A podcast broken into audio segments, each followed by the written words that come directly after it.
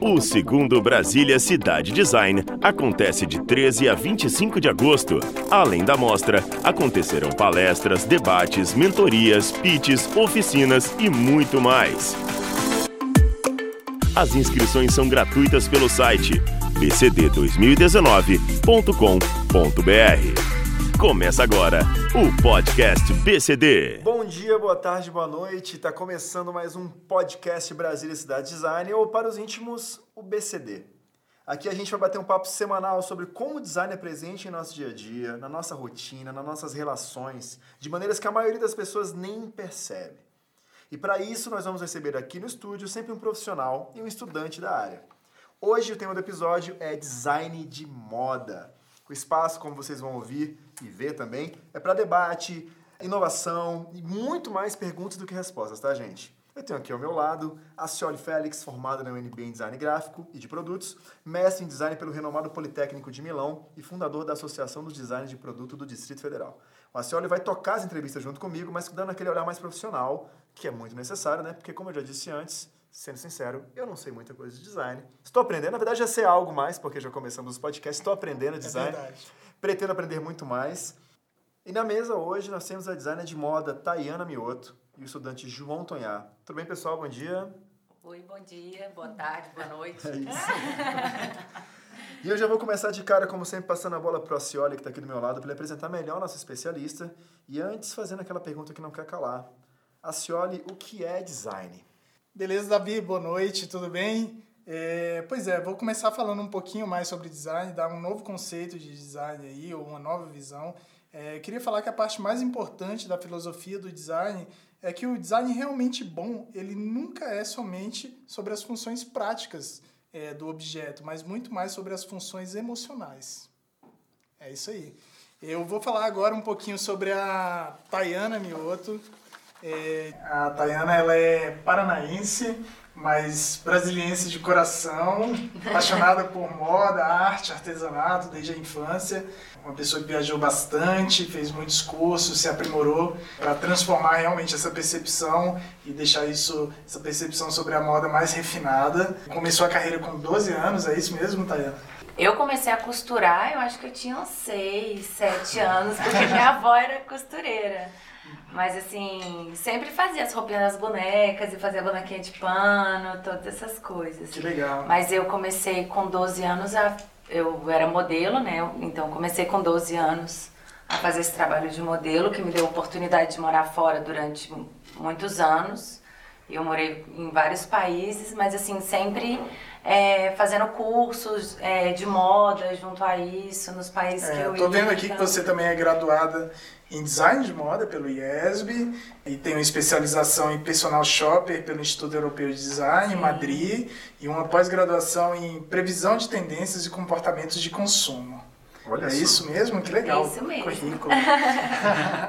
a gente está aqui também com o João Tonhar, é, ele está no último ano da faculdade de design, na UNB, né? Tá, tá cursando e veio aqui para acrescentar um pouco e dar uma visão mais do estudante, né? Para nosso bate-papo de hoje. É isso aí. Lembrando, gente, que o segundo Brasília Cidade Design vai rolar de 3 a 28 de agosto no Conjunto Cultural da República. E essa é a segunda edição desse evento muito legal. Ano passado rolou na Torre de TV, só que esse ano ele vem bem maior. Vai ter palestras, é, mostra, debates, mentorias, pitches, oficinas e business parties com convidados de relevância aqui no Brasil e no mundo inteiro. Vale a pena demais, as inscrições já estão rolando no site bcd2019.com.br. E agora vamos ao que interessa, vamos bater um papo, vamos conversar com essa galera aqui sobre design de moda. Porque assim, Moda é um, é um, lance que todo mundo acha que sabe, que conhece, que entende alguma coisa. Né? Sabe, ah, eu sei muito de moda, sei tudo de moda. Moda é isso, moda é aquilo. Queria saber de vocês agora um pouco mais. Vamos aprofundar esse tema um pouquinho. Vai daí, a senhora. Bom, eu vou, é, Davi, se você me permitir, eu vou é, voltar um pouquinho, porque a gente começou conversando com a Tayana aqui, ela já deu ali um, um, uma introdução a, a, essa história dela, falando que ela começou como modelo e aí já se interessou por essa área da, da moda, né? E, e eu queria que você me passasse uma trajetória realmente de como foi esse seu, agora falando de uma forma mais tranquila, de como foi essa sua trajetória até chegar ao, nos dias de hoje. Ixi, nossa, é longa, né? Então, é... Aí eu, como modelo, eu fui morar na, na Ásia, fiquei na Ásia há muito tempo e sempre é, ia para as fábricas de seda para ver como que era, sempre apaixonada por esse pelo background, né, da, da parte não só de modelo. Eu, quando eu voltava para o Brasil para passar férias, eu fazia alguma coisa, eu sempre fazia um curso de corte e costura, um curso de desenho. Aí eu comecei com, acho que com 14 anos, a fazer curso de tapeçaria. E, e assim, fui me envolvendo nisso e gostando cada vez mais. Aí quando eu parei de trabalhar como modelo internacional, fui morar no Rio e comecei a fazer faculdade no Rio, né, na Veiga de Almeida. E, e assim, fui conhecendo, como, como modelo, você acaba conhecendo muita gente desse mercado, então assim, acaba surgindo oportunidades de você poder atuar. E que loucura, você foi com 12 anos pra fora? Não, eu fui com 16. Cara, tomei um susto. É? Foi morar fora. Não, eu comecei a trabalhar como modelo aqui em Brasília com ah, 12 para 13 anos e com 16 legal. eu fui, fui morar na Tailândia. Que maravilhoso, hein? Aí eu morei em 11 países. Eu imagino que isso deve ter trazido para você também um, um bilhão de referência que você consegue aplicar hoje. No eu acho que até hoje, assim, é, tem muita informação que muitas vezes tem que sentar, parar e falar assim, calma aí, a cabeça funciona rápido demais, vamos dar uma filtrada nisso tudo para poder conseguir aplicar nas peças ou num conceito. Antes da senhora se aprofundar mais nas perguntas mais profissionais, técnicas, deixa eu fazer uma pergunta de leigo para vocês, que você pode responder, Tayana, depois você também, João. O que, que é design de moda, gente? Ótima pergunta, o design de moda hoje, ao meu ver, é a forma que as pessoas têm de se comunicarem. Então, quando você entra numa loja para comprar um produto, além daquilo tá trazendo uma identidade para você, tá, e para passar essa identidade para as outras pessoas. O design ele vem para com uma ergonomia para poder trazer um conforto, dependendo da peça. Ele vem com uma tecnologia têxtil para entrar para você ter uma camisa de algodão ou uma camisa de outro outro material. Então, para mim o design têxtil ele vai vir desde lá da agricultura, toda a parte de de de produção dessa matéria-prima, vai colocar o designer ali para dar um ressignificado àquele produto. Então acho que o design ele vem como um, uma, ele vai trazer um, uma valorização de algo que era feito apenas para você se cobrir. Entendi. E hoje ele não tem mais só essa função de cobrir seu corpo. Entendi. Ele tem N funções hoje, além de Bom, do, do é, vestimento é, por si ia... só, né? Quero ver a opinião do estudante também. É, exatamente. João, vamos fazer o seguinte. É, antes de perguntar, fazer a grande pergunta, o que é, o que é o design de moda para você, explica um pouquinho de como foi realmente esse início seu, como é que você decidiu, é, qual a tua motivação para estudar design de moda? Então, é, na verdade eu caí meio de paraquedas. Eu comecei quando eu estava lá com uns 12 para 14 anos, eu tinha um, um, amigo dos meus pais que tinha uma produtora de filmes. E eu achava muito massa, porque toda hora ele tava viajando por aí, tava mexendo com umas câmeras grandes, fazendo umas. Sei lá o que ele fazia de verdade. Hoje eu parava pra pensar, ele fazia muita coisa e eu achava tudo aquilo muito legal. Eu virei pra ele e falei, velho, o que, que você faz? Aí, não, vamos comigo no, um dia no, no estúdio que eu te mostro o que, que, que, que a gente faz. E aí eu fui, acabei fazendo uma propaganda, participando do, do da equipe de uma propaganda uhum. para um shopping. Na produção. Na produção. E eu achei aquilo muito legal. E aí eu comecei a procurar formas de entender o que estava acontecendo ali. E aí eu comecei a fazer um curso técnico em design. E aí quando chegou a hora de escolher a faculdade eu já estava certo que o que eu queria fazer era design. Mas minha visão na época ainda era muito um design mais técnico. Quando eu apliquei e entrei no UNB, aí foi quando eu, o design de moda caiu mais forte assim para mim. Porque eu, me, eu percebi que as minhas preocupações eram mais voltadas para entender o porquê e principalmente como que a gente expressava as coisas que a gente faz. A gente fala muito de design funcional, mas a gente pouco fala sobre o que realmente o, o design ele é hoje. E aí, por alguma razão, moda me trouxe essas respostas. Ele trouxe como que a gente expressa a nossa identidade pela moda, como a gente é, se adapta aos ambientes que a gente está por meio do, do, nosso vestuário. E eu até tenho um pouco de problema com a palavra moda, porque toda vez que me perguntam, ah, João, você estuda moda? Eu falo, olha, eu estudo um monte de coisa. E moda é só uma das, das formas que eu achei de, de expressar isso. E se a gente for um conceito assim muito mais direto, já que você perguntou o que, que era moda, de Já moda, respondendo, né? já, já engata aí. É, se você pegar um conceito muito sério, moda é um conceito matemático que é a repetição de padrões dentro de um conjunto. Então, moda é muito mais sobre tendência do que necessariamente sobre o que talvez a gente Sim. mexa. Então, indumentária, vestuário, talvez sejam palavras que, que me apetecem mais, porque quando eu falo design de moda, não necessariamente eu tô falando da roupa que a gente usa no dia a dia, eu estou falando mais de uma, de uma coisa que é tendência de passarela, que particularmente não é o que muito me interessa, eu acho lindo. Nossa, amo, toda semana de moda eu tô lá acompanhando, tem o Met Gala no começo do ano, eu vou lá, fico de olho atento, mas pra mim o que é mais importante é a roupa do dia a dia mesmo. Então, é, a forma que as pessoas se comportam com essa roupa, né? Exato. O que elas fazem, com o que essa roupa traz de significado para a vida das pessoas. Eu adoro ver customização de roupa, por exemplo. Eu não sou muito de customizar minha roupa. Ultimamente eu tenho usado camiseta preta, igual eu tô aqui hoje. Camiseta É? preta, calça jeans, tênis, porque eu passo o dia todo fora de casa, então. Mas eu adoro ver roupa customizada porque eu vejo isso. Tem uma roupa, tem uma programação que tá ali, a pessoa vai lá e insere o que, que é a identidade dela nessa roupa. Essa história de que, de que, que, que a Tayana falou sobre o que, que a roupa significa, né, pra pessoa, a roupa passa uma mensagem, né, eu acredito.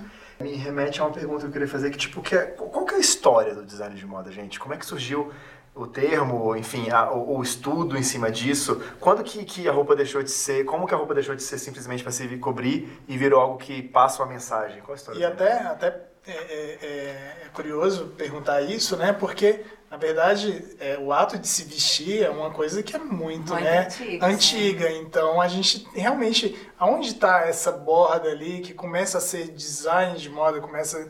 É interessante. Vocês conseguem dar uma resposta para isso? Olha, é, eu li um- em algum lugar uma vez que a história dos homens é a história dos homens vestidos. A gente se veste desde que, Desde que a que gente, é gente. existe. Exato. A gente perdeu a pelagem lá, se a gente for pra uma visão evolucionista. A gente perdeu o pelo do macaco, a gente começou a se vestir. Então a nossa história toda de homem é uma história de homem vestido. Agora, precisar onde começa o design de O design moda... em si é mais difícil, porque se você pensar é, em Roma antiga, tinha diferença, é, a diferença entre os burgueses e os plebeus, qual era a vestimenta, que cor podia, que cor não podia, para você saber, vamos dizer, a casta de cada, de cada família, como que era. Então, acho que para dizer assim, ah, nesse momento deixou de ser é, só um vestuário e passou a ser design. Acho que é bem difícil. Eu acho que isso vai responder. justamente, é, é, assim, é, o conceito de design, que é esse ato de projetar alguma coisa, de, se, de existir o ato projetual, né? É exatamente isso que você está falando. A partir do momento que você criou símbolos, ícones para definir é, que aquela vestimenta é, poderia categorizar uma pessoa, né? Isso se tornou um ato, é, é, se tornou uma forma de intencional, né? De, de falar algo, de comunicar, né? Então a partir desse momento eu acho que é design, né? É. Mas imagino que em algum momento isso virou um estudo, né? Olha, pra virar estudo, eu acho que cai no mesmo ponto que todas as áreas do design. A gente, existia artesão antes, existia costureira antes, mas eu acho que tudo ali na, na era industrial, pro nosso campo, começa a ficar mais claro. Existia gente que estava voltada para isso, igual existia gente que fazia cadeira antes, mas não era um industrial. Eu acho que a partir da, da Revolução Industrial a gente consegue apontar, tipo, aqui é um designer porque ele é um projetista que está precisamente querendo fazer roupas. E Até ele tá então- querendo seguir essa linha, ele quer atingir esse público, tinha Exato. mais essa, eu Tem acho uma que intenção clara. é, tem uma intenção mais clara do, do que ele tá fazendo. Porque se você pensar na moda aqui no Brasil, o que acontecia? É, quando os portugueses vieram, não tinha costureiros aqui, era muito difícil. Então, normalmente tinha uma boutiquezinha, uma pessoa da, do alto clero que tinha a revista que vinha de fora. Então eles escolhiam a peça e depois assim de dois anos aquela peça ia chegar. Porque demorava muito até você informar na Europa que queria aquela peça, até o costureiro fazer a peça, até ela chegar, demorava muito. Aí com o tempo foi tendo costureiros aqui, essas coisas, mas eles copiavam tudo lá de fora. Tayana, e você- eh, vocês falaram que o século XX, então, com a Revolução Industrial e tudo, definiu, um- os, desculpa, o século XVIII, já um pouco mais lá atrás, mas eh, vocês falaram que existiu realmente essa intenção né, de, de, de criar um ato mais projetual. Vocês conseguem é, colocar dentro dessa história alguns marcos, algumas pessoas que foram chave para essa, essa evolução do vestuário? É, não sei, eu não, eu não conheço muito sobre, sobre, sobre moda especificamente, mas é, não sei, eu aqui me vem o nome Chanel, né? Coco Chanel, que foi uma, uma das pessoas que realmente deu uma transformada no vestuário feminino, principalmente. Vocês têm outros nomes para falar sobre, sobre essas pessoas de referência mesmo? Tem o Christian Dior, que veio é, logo a Segunda Guerra Mundial com Junto da New Look, é. Com o New Look ele fazia, ele, ele acabou misturando é, cores diferentes para saia e para blusa, porque era um momento onde as mulheres não tinham muitas condições de comprar, não tinha muita gente fabricando roupa, então elas trocavam as peças entre si. Ele colocou uma silhueta mais marcada na cintura com peplum, né? Tem ele, a gente pode falar assim que quem revolucionou também a parte de, de calças é a Leves. Sim. Acho a história da Leves assim é maravilhosa quanto ao jeans, porque que tem o rebite, para que que era usado. Ah, é? Você pode falar um pouquinho mais? Eu Fiquei curioso para saber Não, essa é história. porque o jeans era usado pelos mineradores americanos. Então, todo mundo, eles estavam é, na extração de ouro e eles recolhiam as pipetas e colocavam no bolso. Só que todo mundo reclamava que, a cal- que o bolso da calça sempre rasgava por conta do peso. Aí o Levis Strauss, que é o fundador da Levis, começou a colocar rebite na costura do bolso, porque dava mais sustentação, aguentava mais peso e não rasgava a calça.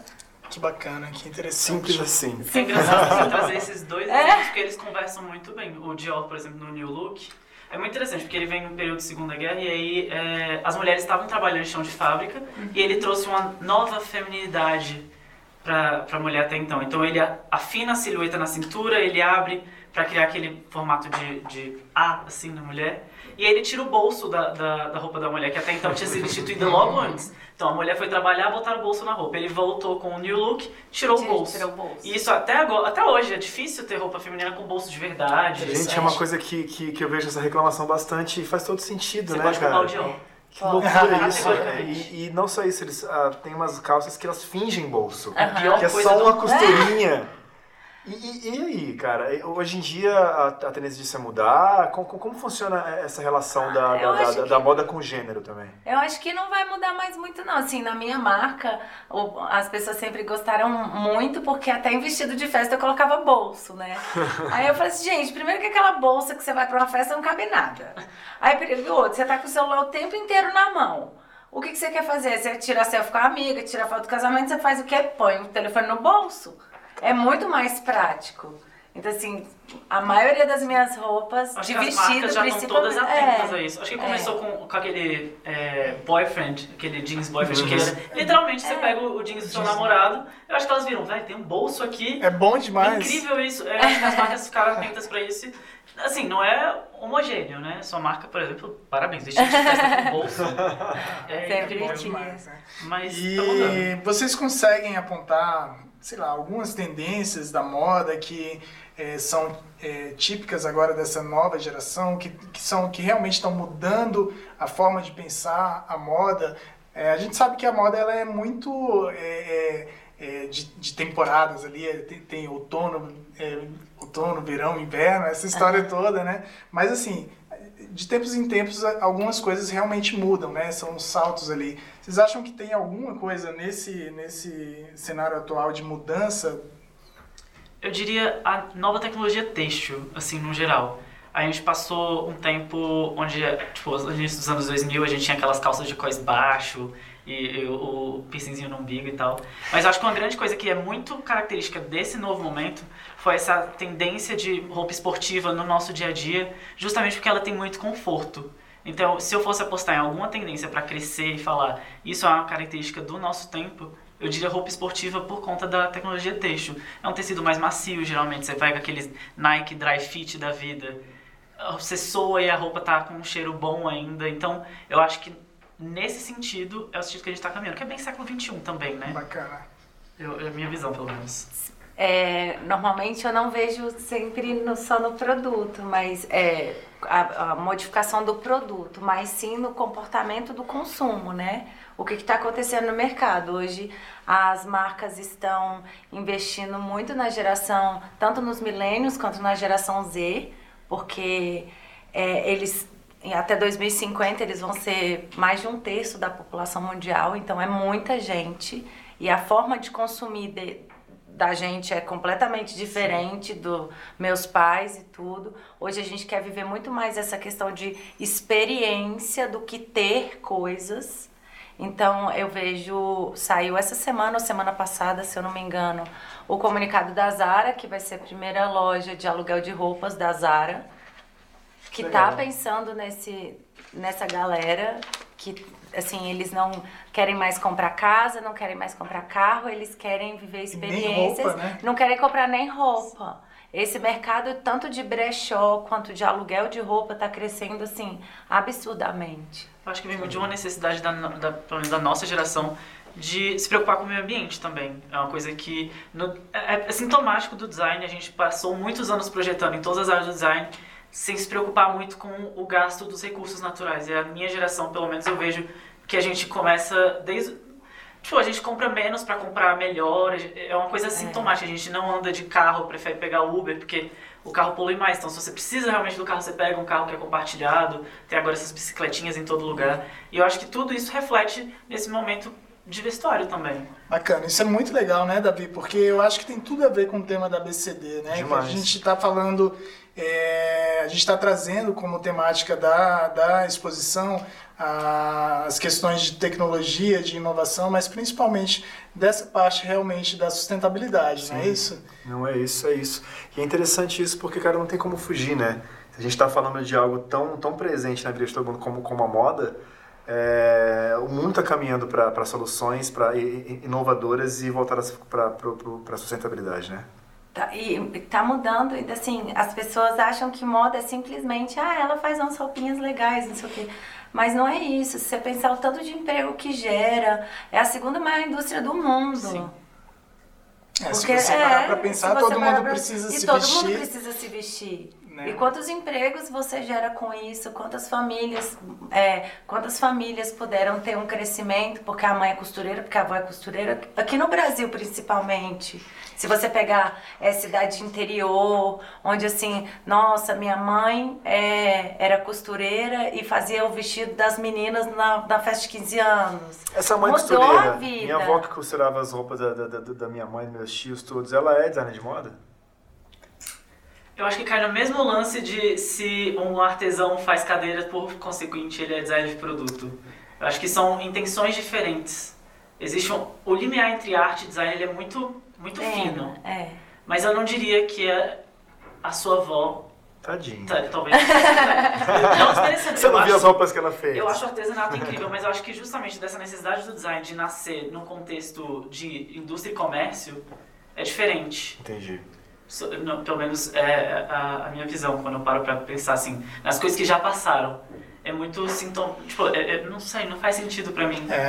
Davi, eu- Eu acho- eu- a gente sempre traz no início do programa, né, um dos conceitos de um conceito de Sim. design, né? Claro que esses conceitos eles vão mudando ao longo do tempo, mas um dos, dos conceitos de design muito defendido é que o design ele é, ele foi é, ele é criado como uma ferramenta é, para desenvolver bens de consumo, né? Então, quando você fala é, nisso, você está pensando numa produção um pouco mais industrial, uma produção um pouco mais seriada, né? Pensando em atingir um público específico. Então, existem várias, várias ferramentas do design que não estão voltadas simplesmente para a execução daquele projeto, mas uma análise de mercado, é, uma análise de público-alvo, tudo isso de uma forma muito intencional. Acho que é isso que diferencia a produção da sua avó de um profissional que vai realmente pegar aquilo e trabalhar com um foco em, em outras problemáticas. Entendi. Não é isso, gente? Tem, E tem... eu acho que o design ele vem mais para resolver um problema, né? Se você pensar assim, o que seria o design? Ah, eu, eu vou resolver um problema que outra pessoa não pensou em resolvê-lo, igual quando falou do bolso. Eu quis dar para minha cliente o problema que ela tinha de ter que ficar carregando a bolsa o tempo inteiro. Então eu coloquei um bolso para ela ter a possibilidade de colocar um batom, o celular, qualquer coisa assim, sem precisar ficar carregando a bolsa no meio da festa. Então acho que é, vem mais para resolver o problema Sim. de todos, é, indiferente dele ser sério ou não. Uhum. Né? Ainda mais na moda que tem essa. Que tá vindo muito é, essa parte agora de fazer peças mais exclusivas, slow fashion. Né? mais é, do slow fashion, de, de uma peça mais artesanal, para remeter à volta às origens, o aconchego da família, o tricô da vovó, todas essas coisas assim. Esse tema do slow fashion e do fast Me fashion interessa é muito legal, é legal, muito bacana. Antes de entrar nisso, posso só fazer uma pergunta? Aproveitando esse gancho de perguntas de, é, de uma pessoa leiga. Claro, vamos lá. Pelo que eu estou entendendo, então, eu posso afirmar que todo design de moda é um design de produto. Uhum, sim. Claro, sim. É um produto. Tanto sim. que lá na UNB, que é onde eu estudo, não existe o curso de design de moda. Sem design de produto, se eu quiser fazer carro, tá Entendi. dentro. Se eu quiser fazer roupa, tá dentro. Entendi. Se eu quiser fazer cadeira, também tá ali. Entendi. Vamos é. slow fashion. É. Não, então, eu, antes de ir pro slow fashion e fast fashion, é, eu quero voltar um pouquinho mais. Foi algo que a Tayana já começou a falar. É, e aí eu vou logo depois ligar com essa questão da, da produção mesmo industrial, que é falar um pouco mais sobre essa cadeia do, da moda, né? É, que ela começa muito cedo, né? Ela começa, ela gera, ela circula toda a economia, não é isso, Tayana? Ela vem, você pode falar assim, o quão abrangente é a moda? Se você, eu vou citar o exemplo do, do algodão, que eu acho que é uma, é um, é um produto que todo mundo sabe o que é. Se você pegar a produção do algodão na agricultura e você fez a produção do algodão, aí você vai levar o algodão para tirar todas as sementes, vai fiar o algodão, vai tear esse algodão, vai lavar esse algodão. Então, assim, é uma cadeia muito grande para até virar aquele tecido XYZ. Pode ser uma sarja, pode ser uma tricoline, pode ser N tecidos diferentes feitos com aquele mesmo algodão. Chegou, virou tecido, aí vai ter um engenheiro têxtil para para produzir esse tecido, como que vai ser feito. Aí ele vai, é, ele entra para a cartela de tecidos de uma fábrica que ele vai se encaixar pela cor ou pela gramatura em verão, inverno, primavera, verão, outono, inverno, porque hoje as fábricas ainda funcionam dessa forma, eles vendem o tecido primavera, verão, outono, inverno. Então hoje, se eu fosse comprar o tecido, eu estaria comprando tecido amostra verão 2021. É. Hoje eu estaria desenvolvimento, é, desenvolvendo a coleção verão 2021. Então eu recebo um, um 10 metros de tecido, que é a, a peça piloto. Aí a partir do momento que eu desenvolvo o meu produto, que daí eu tenho a modelista, a costureira e todo mundo eu faço o pedido do restante, que só vai chegar em mais ou menos em junho do ano que vem. Olha só. Que legal. E, é muito, é, e demora muito tempo. E é muito interessante porque gera uma cadeia enorme de empregos, então, né? E ela é global hoje em dia. É. É, há um tempo atrás, um, eu fiz um questionamento para uns meninos na UNB sobre de onde vem a roupa que você está usando. Aí todo mundo corre e olha na etiqueta. Ah, a minha, minha blusa vem de Taiwan. Eu falo, não, não, isso aí é o final da cadeia. Olha o algodão é plantado lá nos Estados Unidos. Ou aqui no Brasil. Ou aqui no Brasil. E daqui ele vai lá para, sei lá, para o Japão. E lá ele é, é, processado e vira um texto. E só depois ele vai para Taiwan, que foi projetado por um modelista italiano. E aí lá vão cortar e só depois vão costurar em outro lugar. Para no fim chegar aqui. É. Então você dizer que a sua roupa foi feita na China ou qualquer outro lugar é reduzir o processo assim para a pontinha dele é, é a ponta do iceberg, né? Eu acho que a Uniqlo, que é uma marca japonesa, está fazendo todo esse processo com QR Code. Sim. Desde a matéria-prima até o produto final, por onde essa peça passa. Desde o, assim, do, do algodãozinho cru lá na, na fazendinha até ir para a loja. E pelo QR Code você consegue ver todo. Assim, rastrear, né? Rastrear por onde ela passou. Agora, a gente está falando da, de, da, da, grande cadeia, né? Isso é um bom gancho justamente para slow fashion, que é, é bem não, diferente disso tudo. Justo, é. porque aí você para para pensar que você tem que respeitar, né? Tudo isso, né? A quantidade de trabalho que foi é, é, é demandada ali para fabricar uma peça de roupa, né? E aí de repente a gente entra num processo social e econômico de peças descartáveis. Praticamente você usa praticamente uma vez uma roupa e já descarta ela, né?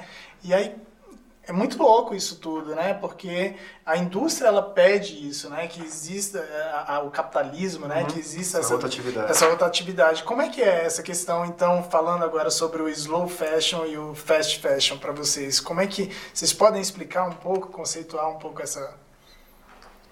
Eu acho que dar um exemplo é, é melhor. A gente tem duas temporadas grandes de moda. A gente hoje em dia é engraçado isso, porque a gente tende a pensar que tem dois, duas temporadas de moda, mas tem umas 12?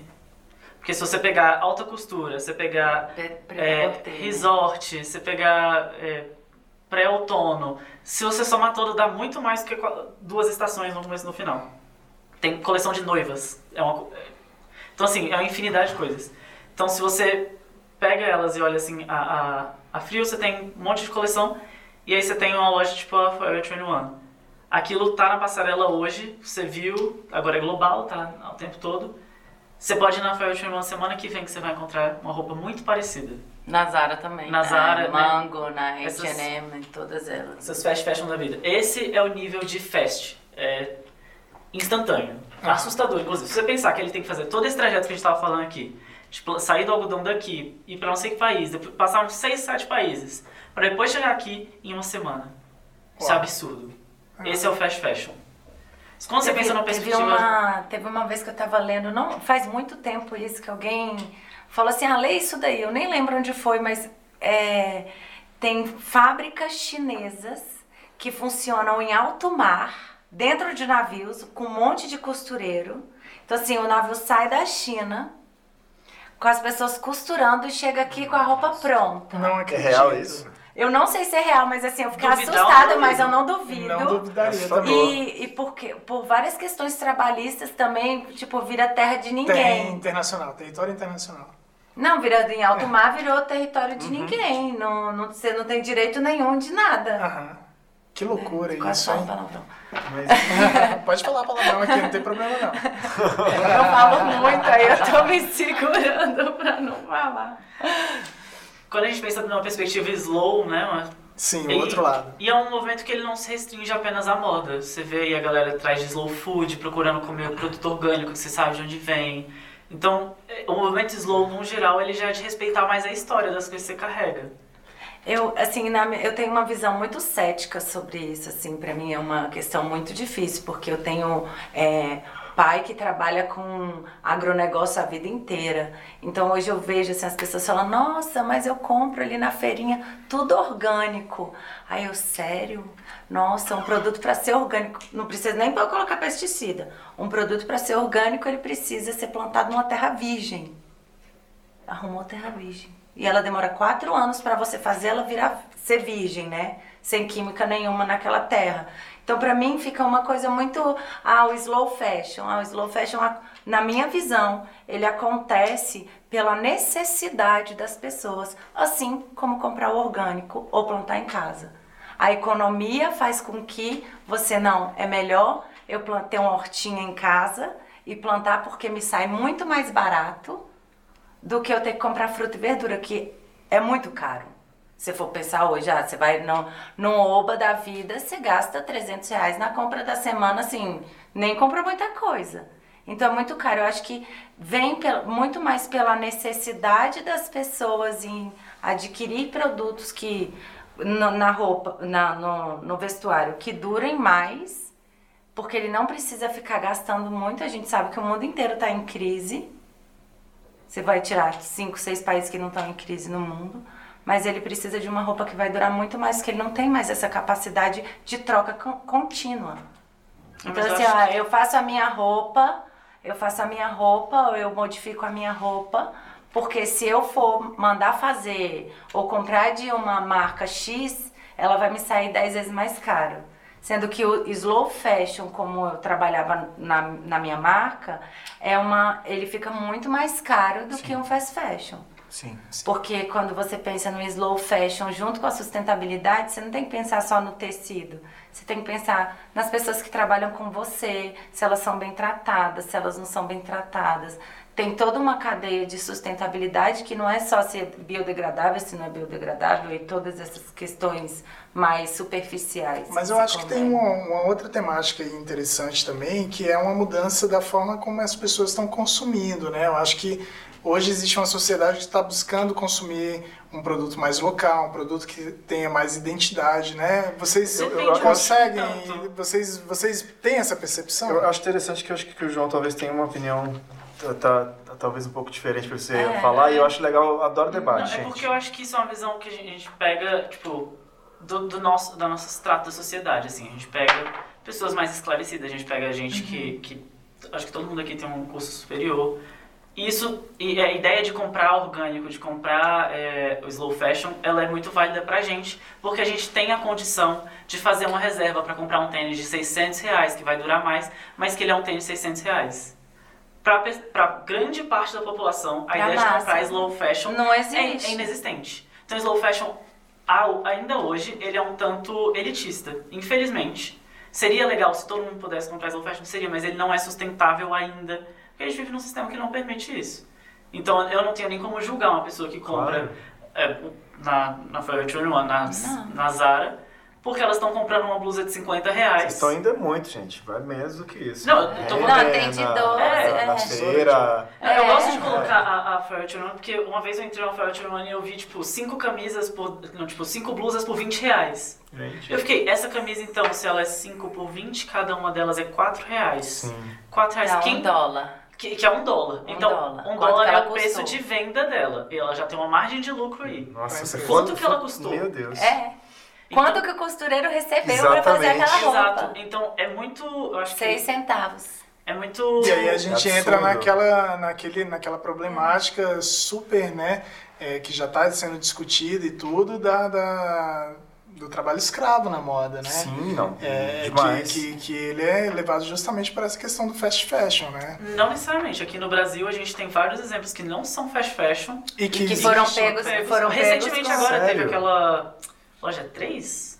Sim. É, mas a loja 3 é, não foi questão de trabalho escravo, não. Foi questão de maus tratos a funcionários. Não, mas É. tem um, um, um Mas app tem- brasileiro que é o Moda Livre, É. tem que confirmar. Por exemplo, que eles fizeram todo um catálogo, catalogaram assim, quais empresas têm histórico de trabalho escravo e tal. Você, mas são marcas grandes, inclusive. Você vai ali... Mas eu acho que é um problema, assim, muito maior do que a marca em si. Sim. Eu morei na China um ano, eh, direto, né? Eu fui mais vezes, mas a questão é, eu tenho uma empresa super respeitada, onde a Nike me contrata para fazer, que eu preciso produzir, sei lá, 50 mil pares de tênis mês. Minha fábrica é tudo certinha, todos os meus funcionários estão ok, tudo bonitinho. Só que eu não tenho capacidade produtiva para fazer esses 50 mil. Eu tenho capacidade produtiva para fazer 30. Aí você terceiriza. Aí eu terceirizo com você. Ah, eu tenho uma confecção atrás da minha casa, que não sei o que lá, que meus parentes tudo trabalha aqui. Aí você não consegue. Aí passa pro outro. Aí a culpa virou da Nike. Então é muito mais. É um, é um processo onde a fiscalização não consegue acompanhar e é muito mais. é, sensível a, a essas coisas, porque, pô, se eu não tô conseguindo produzir, eu posso virar para uma amiga minha que é costureira e falar assim, faz aí para mim. Ela me diz o preço e vai, vai da necessidade dela. Então, é muito difícil é, você culpar, às vezes, uma marca por ah, é trabalho escravo. Eu acho que a gente poderia culpar tal marca é trabalho escravo se aquela marca tem uma fábrica e nessa fábrica que ela contrata as pessoas, ela está fazendo trabalho escravo. Porque é uma cadeia muito longa para você culpar uma pessoa, às vezes, de um negócio que ela nem sabe o que está acontecendo. Mas eu acho que quando você tem uma marca, principalmente no nível Nike, que é o exemplo que a gente está usando, você tem a responsabilidade social de fazer o seu negócio ser um negócio legal. Então, se ela contrata uma empresa que ela já sabe que a empresa não tem capacidade de fazer isso, A empresa já é o, o segundo culpado. A empresa começa a terceirizar isso para o que ela sabe que não funciona. Então acho que não é Mas às vezes a marca a não Nike. sabe. Não, não, Eu não tô julgando a ingênuo. Nike. Eu tô eu acho dando... ingênuo dizer que a marca não sabe no geral, assim, sabe? Hoje em dia tem tanta informação. Não, não tô mundo. falando que ela não sabe, mas a questão assim, é muito difícil você fiscalizar tudo isso. Sim. Porque igual várias pessoas falam assim, ah, mas é, recebe muito pouco. Porque é considerado trabalho escravo se a pessoa recebe menos de 5 dólares dia. Não, não, Não sei tem Tem, direito. que- não, tem questão é, financeira e tem questão de é, tratamento, de condições, é. várias coisas. Aí a gente pensa assim, tá, é- eu moro em Brasília, eu pago pra minha empregada aqui 1.500 reais por mês, pra ela trabalhar na minha casa todos os dias. Só que um amigo meu que mora no, em outro, no, no Nordeste, alguma coisa assim, mora no interior e fala, cara, eu pago 250 reais por mês. E ela tem a casa dela, ela tem. Então é, um- é tão delicada essa questão de ah, é escravo, ah, na China recebe pouco, na Índia. A gente sabe que isso acontece. A gente sabe, assim, eu conheço marcas brasileiras onde eu tive costureira que trabalhou comigo e falou assim, Tayana, trancavam a gente dentro do ateliê porque tinha que terminar de fazer a peça. Então, assim, isso eu acho que é muito mais escravo do que o valor percebido que você recebe. São outras Né? variáveis Sim. que, É. que contam, né? É, mas, gente, deixa eu, deixa eu mudar aqui um pouquinho o tema aqui pra gente é, deixar a conversa um pouquinho mais, enfim, trazer para outros lados da moda, porque a gente tem muita coisa para discutir. É, Tayana, eu queria que vocês falassem um pouco sobre como a moda ela é capaz de contar histórias, como é que é esse, esse lado da moda como uma forma de se expressar, né? Deixa eu... Bom, jogo a bola aí para Joguei vocês, para vocês. É porque você tá fazendo É. seu TCC É, sobre então. identidade. Vai lá, João. É interessante isso porque eu acho que a gente não percebe o tanto de signo que a gente carrega no dia a dia. Sim. Eu hoje tô, com- sei lá, eu tô com esse relógio, que é um relógio que é ligado no meu celular. E automaticamente eu posso assumir que das duas, uma, ou eu sou fissurado no meu celular, ou eu tenho uma agenda que é meio corrida e eu tô toda hora checando ele. Então, por alguma razão, você já consegue olhar pra mim e você consegue definir. Esse relógio significa que ele é uma pessoa, das duas, uma, ocupada ou viciada em tecnologia. Isso é. Não nego nenhuma das duas, inclusive. e, e Uma aí, comunicação rápida. não é vestuário em si, não é uma roupa, mas eu tô com, com esse Band- band-aid, no dos dedo. incríveis no dedo. Isso já me fala duas coisas sobre mim. Que eu machuquei o dedo e que eu gosto dos incríveis. Ou não, né? Mas assim, que eu tenho alguma parte de Ou mim Alguma coisa comunica, né? comunica. Comunica. E aí você pode fazer isso com qualquer peça de roupa que você vai encontrar. Aí, Bom, se eu colar com a chave pendurada, eu posso dizer que você é uma pessoa esquecida, então você já pendurou a chave de casa na- no pescoço pra não ter problema. Olha, eu nem, vou- nem vou negar essa, mas no caso é mais de ressignificar. Eu gosto muito de pegar objetos que não são vestuário e tentar inserir no meu vestuário de forma simples. Mas uma coisa que a gente nunca coloca como vestuário, mas a tatuagem que você usa é um vestuário, ela tá contando uma história sobre você, mesmo que ela não tenha um significado, tipo, ah, tatuei pela minha mãe. Não, às vezes quando é uma coisa simplesmente estética, ela já fala sobre Você quem bonito, você é. né? Ela já fala sobre quais gostos você tem, qual é a sua história. Ah, você tem a tatuagem old school. Significa que você tem um background, você em algum momento olhou para old school e você se identificou com aquilo de qualquer forma, nem que tenha sido só uma conexão estética. Então, isso, tudo isso que a gente carrega fala muito sobre a gente. Te posiciona, É. de certa forma, dentro Sim. da sociedade. né? Tanto que tem aqueles personal. Nem sei a essa altura. Nem sei se é stylist que dão pra, pra, pra São tantos altura. nomes, né? Exatamente. Mas pessoas que te ajudam a se vestir, por exemplo. A mulher atingir um novo cargo na empresa, ela quer atingir um, um, um status de respeito, ela quer fazer com que as pessoas respeitem ela mais. E ela faz mudanças pequenas no guarda-roupa dela. Ela começa a inserir um blazer e usar roupas que tem um corte mais reto. E aí você começa a dar para essa pessoa uma nova característica. E são coisas que a gente lê sem perceber. Sim. Esse é o mais legal, que eu acho, assim, de tudo. É que a gente não para pra olhar pra pessoa e fazer essa análise. Mas eu pego pela minha mãe, por exemplo. Eu tenho brinco, eu tenho piercing e tal. É, pra ela, isso é, é, é coisa de, de, de, Rebelde. de rebelde. Então ela olha pra mim, ela já sabe que eu sou rebelde agora. Porque eu tenho um brinco. E ela não fez o, o, o- o raciocínio de olhar pra mim. Não, meu filho usa brinco, rebelde, usa brinco, então meu filho é rebelde. Não, já é algo instantâneo. Ela olha pra mim e fala, isso é rebeldia. E a gente faz isso o tempo todo, a gente julga muito a pessoa pelo, pelo visual. A gente, antes de conversar com a pessoa, a gente olha pra ela, a gente tem um, uma informação visual que a gente adquire sobre ela. Então acho que é, é nesse sentido, assim.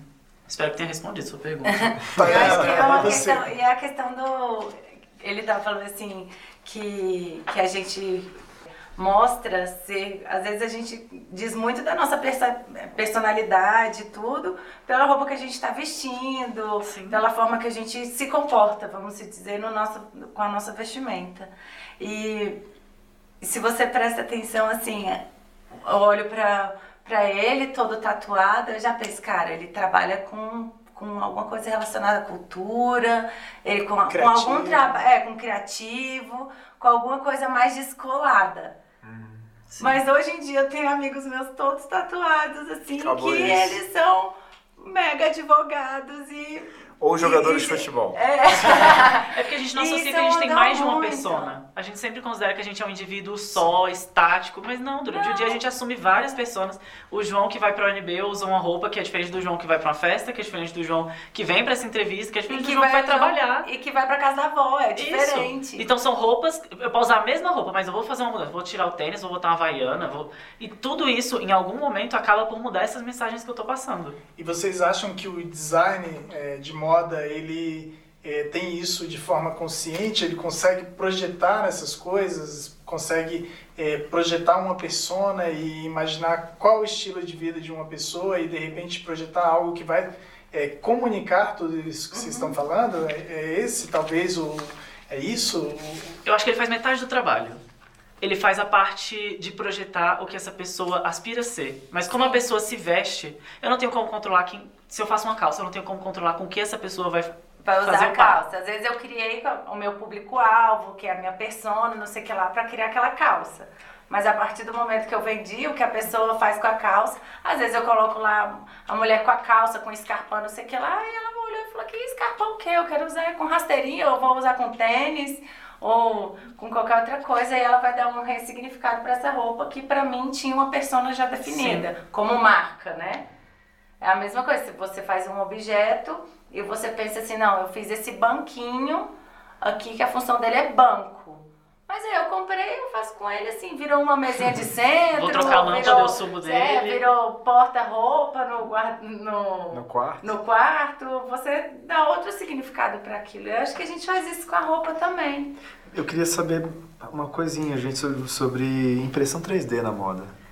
Olha, você eu quase vim com colar que era impresso 3D. Eu troquei ah. antes de sair de casa. Me fala sobre, sobre, sobre é, como é que faz? Chama essas coisas que a gente coloca, gente?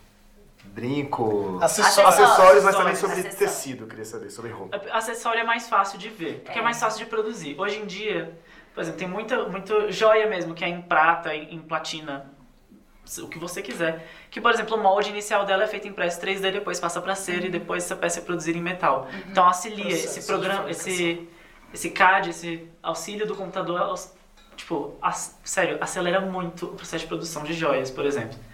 Em tecido, é interessante porque imprimir 3D tecido é uma coisa que ainda é difícil na nossa cabeça, no imaginário, sem, sem é, você que, nunca ter visto. Quem fez, quem fez umas peças com impressão 3D foi Semiac, não foi? Alguma coisa assim. Eu, eu acho que é acho é mais fácil foi... ver em tênis, que a Adidas não, eu, e a Nike estavam fazendo é, isso, então, com aquele Flyknit aquele tênis. Mas eu, eu, já vi eu alguma vi coisa roupa, sobre roupa. Eu vi roupa. A Iris Van Herpen. É, holandesa? Não, meu Deus. Qual? A Iris Van Herpen. Ela faz muito impresso 3D. Muito mesmo. Então, assim, as coleções dela são de alta costura, não é algo que a gente vai usar no nosso dia a dia. A peça só existe uma daquela, mas toda peça dela é feita com auxílio muito grande do computador. Seja no corte a laser, seja inovando em, em questão de como que esse tecido vai abrir. Agora no Met Gala teve um vestido que ele abria numa frequência maior do que o nosso olho consegue ver. Então ele te dava uma ilusão ótica. Então você tem essas novas tecnologias, mas impressão 3D em si, o que eu acho muito legal é que a gente pensa na roupa como o tecido como plano. Uhum. O tecido ele sempre a gente veste ele como plano e no máximo a gente dá uma, uma estrudada nele ali por meio da modelagem. Com a impressão 3D você consegue fazer o tecido ser tridimensional. Fantástico. Você consegue expandir a forma do corpo. Isso é uma coisa, inclusive, que eu acho que é muito da, da, dessa geração que, eu, que tá crescendo agora. A forma do corpo ela não é mais o que a pele define. É como você escolhe apresentar. É meio futurista? Sim, super. É, super, mas tá por previsão de tendência, tá Exatamente. super pra por frente. da- Quanto mais a gente olha pro, pro, pro futuro, isso deve ser. Quanto muito mais olha o futuro, mais louco eu acho que vai ser. Eu, É. inclusive, não entendo por que que a gente não tá usando roupa prateada hoje. Falavam pra mim, quando eu era pequeno, eu assistia É. os desenhos, eu via os anos 2000. Os Jacksons. Tem, tem roupa prateada, tem neon. Gente, por Mas que tá até super hoje... em alta essa roupa prateada. Sim. Você não comprou sua jaqueta ainda. Ainda não. Silver. É, não, além de ser prateada, ela é furta-cor. Mas eu fico imaginando no futuro a gente entrando no site de uma, de uma, de uma empresa dessa e comprando a roupa automaticamente e baixando o arquivo da roupa Exatamente. imprimindo em É, casa. imprimindo em casa. E mais que isso, você não vai comprar o arquivo, você vai comprar o arquivo editável. Você vai comprar. A gente tem a parametria justamente no design para auxiliar isso. Você coloca, ela vem no tamanho X, você começa a ajustar ela, ah, não, meu ombro ele é mais largo um pouco. Então você começa a ter uma individualização da roupa junto com a massificação dela. São duas coisas que estão andando, claro, é, tomando o partido, como eu disse pra vocês, se a gente considerar nosso extrato social e tal, é isso que a gente vai ter. É o que está caminhando, inclusive, você já consegue encomendar sapato que ele é feito a partir do molde do seu pé, que é escaneado 3D e é feito parametricamente, você vai ter um salto. Fantástico. Isso tem tudo a ver com inovação, né? É- Totalmente. É total inovação, É, né? e, e com a indústria 4.0, né? Isso. Tem um, um, o Akihito Hira, que era professor aqui de. Brasília, ele tá dando aula de, de alfaiataria 4.0 lá no Senac, no Senac, é, Senac de São Paulo, de São Paulo. Gente, tem uma outra coisa super bacana que tem a ver com tecnologia também, que é, hoje em todas as áreas a gente está falando, que é a questão do IoT, que é a internet das coisas, né? É, vocês conseguem imaginar alguma coisa de gadget, de é, interação entre internet e roupa? Existe algum case desse tipo? Vocês acham que pode existir alguma coisa nesse sentido de você usar alguma roupa que comunique ou que passe algum dado seu, jogue esses dados para a internet? A gente, tipo, esse relógio, smartwatch que eu falei pra vocês é um, é um exemplo, é um por exemplo. usuário, Mas ele é um início. Você tem, por exemplo, é, o, A Levis, eu a acho Levis que criou, Google, o é, Jacar. É, com a um tecido. Com a jaqueta, e foi que eu comentei com você esses dias falando do grafeno, né? Sim. Que é, assim, eu acho que daqui um tempo tudo vai ter grafeno e vai ser tipo de você tocar, fala como que tá seu batimento cardíaco, sua pressão, é, todas essas coisas, como que tá o seu humor, todo. Porque é bem legal. Tem uma empresa, eu acho que é uma empresa inglesa que fez os primeiros vestidos com, com grafeno, que mostra batimento cardíaco e temperatura corporal porque ele consegue tanto é, conter como absorver o calor. Vão ser os novos telefones também com as telas Dobráveis. dobráveis, é o mesmo Maleáveis. Que loucura, hein, gente? O Legal. grande desafio era mini, tipo, tornar mini micro esses condutores. Aham. Quando o Google e a Levis fizeram o, o Jacar, é tipo um jeans. É. é um jeans e ele conduz eletricidade em si. Por conta do grafeno, que ele é, é tipo um pozinho de grafite. Se ele fica numa camadinha muito. Ele, como que é? Ele é oito vezes mais fino do que uma folha de papel. Nossa. É porque é um átomo só. o grafeno ele é, ele é um átomo só. um átomo só. Tipo, ele é uma folha bidimensional de, de grafite. É, seria É. nanotecnologia. A gente tá falando de Isso, nanotecnologia. aham, Ah, nanotecnologia. Entendi. Bacana, eu acho.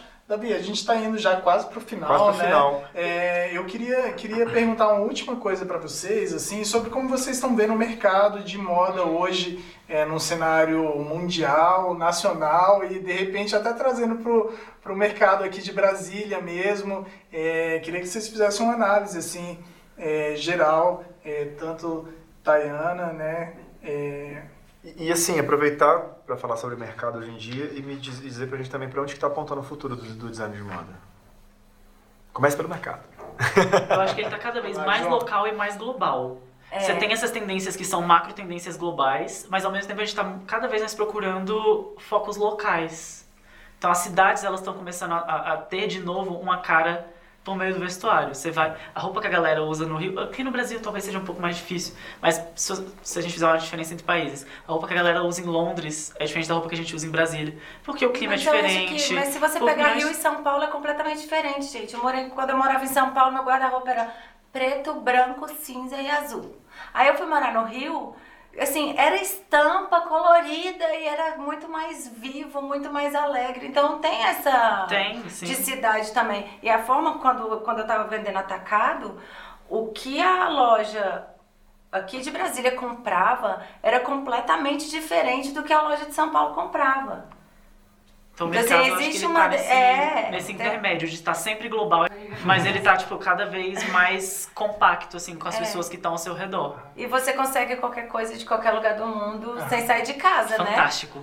gente. Você entra na internet, compra e chega na tua casa. Mas Então, trazendo isso para o lado mais profissional mesmo, vocês como designers de moda, vocês acham que é, isso ajuda, ou seja, vocês conseguem estar em Brasília e vender, vender para o mundo Uhum. inteiro? Ou isso de repente pode prejudicar por aumentar a concorrência? Como é que é Como essa tá relação tá querendo mercado mesmo para quem está querendo? Essa eu não vou saber responder. É, Vai. de concorrência. assim, concorrência sempre vai existir cada vez mais, né? Não tem como você falar assim, não vou. Assim, a chance de você criar um, um Netflix na vida, porque não tinha concorrente nenhum, é muito pequena, ainda mais se você for falar de vestuário. Então, sempre vai ter concorrente, e a gente tem que pensar que concorrente não é uma coisa ruim, concorrente é uma coisa boa. E porque todo mundo tem seu lugar ao sol. Todo mundo tem. Ah, eu gosto de vender só camiseta preta. Você vai ter seu público que só gosta de comprar camiseta preta. Mas então tem um tem, tem espaço para todo mundo. A pessoa que entrar, às vezes ela tem que é, fazer uma inovação, às vezes né, não tanto no produto, mas uma inovação de, de, de vendas ou uma inovação de atendimento ao cliente ou da forma de produzir. Não necessariamente no produto em si, ou como que ele entrega aquele produto, qual a Buscar um experiência. diferencial, é, né? vai buscar. E o que eu vejo é que as pessoas hoje elas querem comprar mais experiências do que produto. O produto é assim, só o acaso de toda aquela experiência. Mais uma Poxa. frase bonita, hein, gente? É. Isso tem tudo a ver O produto com... é só o acaso daquela experiência. Tayana Mioto. Olha, assim, vai para as frases é, de incentivo do. Mais do uma vez eu digo, gente, se você estiver querendo postar aquela foto bonita, abre aspas. Qual é a frase mesmo? Esqueci. O produto. o produto só. Como que é? O produto. Você que tá ouvindo o podcast, volta um pouco, a aí, frase é excelente, eu juro pra é vocês. Mas lembra de acreditar, Tayana Gente, Mioto. mas a gente já começou, eu acho que teve tudo a ver, na verdade, relembrando aquela frasezinha inicial lá, quando eu falei que o produto não é só sobre funções práticas, mas principalmente sobre as funções emocionais, relembrando o que eu falei no início. Maravilhoso. Então, eu acho que é isso aí. Eu queria, gente, antes de encerrar aqui, de agradecer vocês, eu queria que- saber... Um acaso. Como? O produto é apenas um acaso de toda a experiência. O produto é apenas uma caixa de toda a experiência, maravilhoso. É, eu queria saber se vocês têm alguma recomendação, gente, de livro ou de filme para alguém que curta o assunto design de moda. Enfim, mesmo que não seja alguém que queira se profissionalizar nisso, mas para quem quer algum curioso, recomendações. É, de seriado eu aconselho para quem é design em si, indiferente se é de moda, então, é, de moda ou de produto, assistir Abstract, que é um que tem no Netflix. Netflix. É que eu acho que são sete. São é, poucos sete episódios, seis cada um episódios, cada um um deles. tema É, um fala sobre design gráfico, o outro fala sobre design de produto, arquitetura, e é bem legal. É, tem um livro que vai abranger também essa todas as formas, mas se chama A Lógica do Consumo, que eu acho que é super bacana para você começar a entender muitas vezes um, um produto, um comportamento é, do mercado e tudo. Ele vai te explicar é, neurologicamente o porquê que a gente faz uma compra às vezes por impulso, por todas essas coisas. Alguma recomendação sua? Olha, para estudar design de moda, eu recomendaria A História Social da Moda, da Daniela Kalanka. Eu acho que ele é um ótimo pontapé, ele tem muitas referências interessantes e ele dá uma perspectiva, como o nome diz, social. Eu acho que a moda ela só existe socialmente. É, então, eu recomendaria ele. Em relação a design no âmbito maior, já vai fazendo um jabá, sabe? É, eu tô agora montando um projeto de extensão com os amigos na UNB, justamente de exibição de documentários que não falem necessariamente sobre design, mas que façam parte da nossa atuação. Então eu tô, tô numa tendência mais de achar que o design está em várias outras coisas antes do design. Então eu estava vendo esses dias para poder montar esse, esse, esse catálogo. Objectified é um documentário de 2009. Ele faz parte de uma trilogia junto com Urbanized e Helvética. Sim. E o Objectified ele tem uma visão mais industrial ali do início dos anos 10, mas eu acho que ele é interessante para ver como que o design mudou tão rápido em 10 anos. Então acho que eu, eu daria essas duas dicas aí Maravilha. de audiovisual, assim. E, Fantástico. Maravilha. Ótimo. Gente, cara, eu adorei o papo, foi, foi maravilhoso. Vou fazer, eu acho que depois tem que chamar vocês fazer um papo só sobre slow fashion, porque foi um assunto que rendeu muito. É. A questão, da, a questão do, do, do, do trabalho escravo é muito importante, tem que É ser debatido mesmo. né? É um problema seríssimo mundial, a gente nunca pode esquecer. E fica a dica aí pra gente depois fazer temas específicos, porque imagina, design de moda fala de muita coisa. Eu confesso que mais uma vez é, a promessa foi cumprida. Eu termino esse podcast sabendo mais do que eu sabia antes, mas ainda com muitas perguntas para fazer. Isso me lembra que nós temos o Instagram 2BC Design, que você também que está ouvindo a gente pode mandar, que está ouvindo ou que está vendo a gente, pode mandar a sua pergunta tanto para os nossos designers de moda que estão aqui hoje com a gente, quanto sobre várias outras vertentes do design que a gente vai abordar mais para frente, que, né, senhora? Inclusive pode mandar até sugestões para outros podcasts, né? A gente Isso. pode, igual a gente falou agora sobre uma fazer um específico sobre esse tema, a gente pode também abordar outros temas dentro da moda, dentro, dentro das curiosidades, né, do pessoal que está escutando a gente. E acho que é isso, Davi. Segue lá a gente no Instagram, 2BC Design, deixa sua pergunta, curte lá, fala o que que você está achando do nosso podcast. E, gente, eu queria agradecer demais vocês, a presença de vocês foi incrível. Obrigado, viu? Eu que agradeço. Lembrando Obrigada. todos vocês que estão ouvindo aí que não dá para esquecer que vai rolar o segundo Brasília Cidade Design de 13 a 28 de agosto no Conjunto Cultural da República e esse ano o evento vai chegar maior com palestras, mostras, debates, mentorias, pits, oficinas, business parties com convidados de relevância nacional e internacional. Vale muito a pena vocês conferirem. As inscrições já estão abertas em bcd2019.com.br. Tá bom, galera? Queria agradecer demais a Cioli mais uma vez. Obrigado, Davi, foi ótimo. Queria agradecer Taena Mioto, João Obrigada. Tonhá. Obrigado. E galera, obrigado vocês. Em breve nos vemos no próximo episódio do podcast BCD. Valeu, boa Valeu. noite, bom dia, boa tarde, né? É isso aí.